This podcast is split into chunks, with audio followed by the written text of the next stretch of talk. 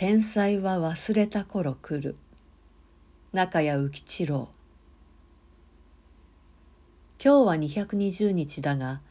9月1日の関東大震災記念日や210日からこの日にかけては虎彦先生の名言「天才は忘れた頃来る」という言葉がいくつかの新聞に必ず引用されることになっている。ところでよく聞かれるのであるがこの言葉は先生のどの随筆にあるのかが問題になっている。虎彦のファンは日本中にたくさんあって先生の全集は隅から隅まで何回となく繰り返して読んだという熱心な人がよくある。そういう人からどうもおかしいがこの言葉はどこにも見当たらない。一体どこにあるのかという質問をよく受ける。実はこの言葉は先生の書かれたものの中にはないのである。しかし話の間にはしばしば出た言葉でかつ先生の代表的な随筆の一つとされている「天才と国防」の中にはこれと全く同じことが少し違った表現で出ている。それで私もこの言葉が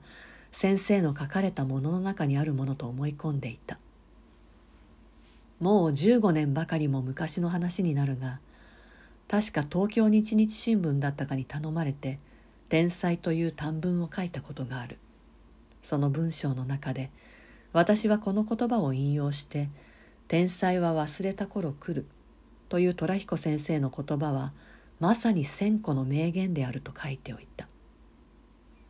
ところがこの言葉がその後方々で引用されるようになり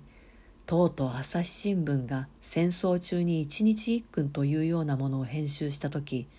9月1日の文にこの言葉が採用されることになった。正月元旦の「日本国は新国なり」から始まって365日分毎日その日に何か言われのある言葉を集めたものである。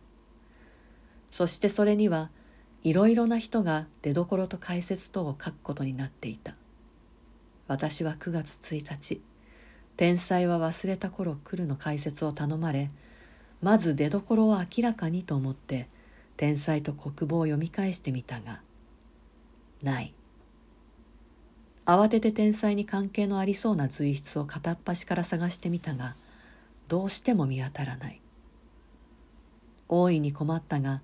この言葉の方はすでに慎重な会議を何遍も開いて採用に決定していたのでやめるわけにはいかない。それで天才と国防の中に「これと全く同じことが書いてあるという理由で解説を適当に書いて勘弁してもらった。もともとこの言葉は書かれたものには残っていないが虎彦の言葉には違いないのであるから別に嘘を言ったわけではない。面白いことには坪井忠治博士なども初めはこの言葉が虎彦の随筆の中にあるものと思い込んでいたそうである。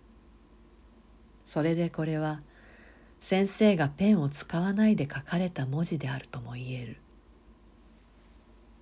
「マミのうまみ」でした。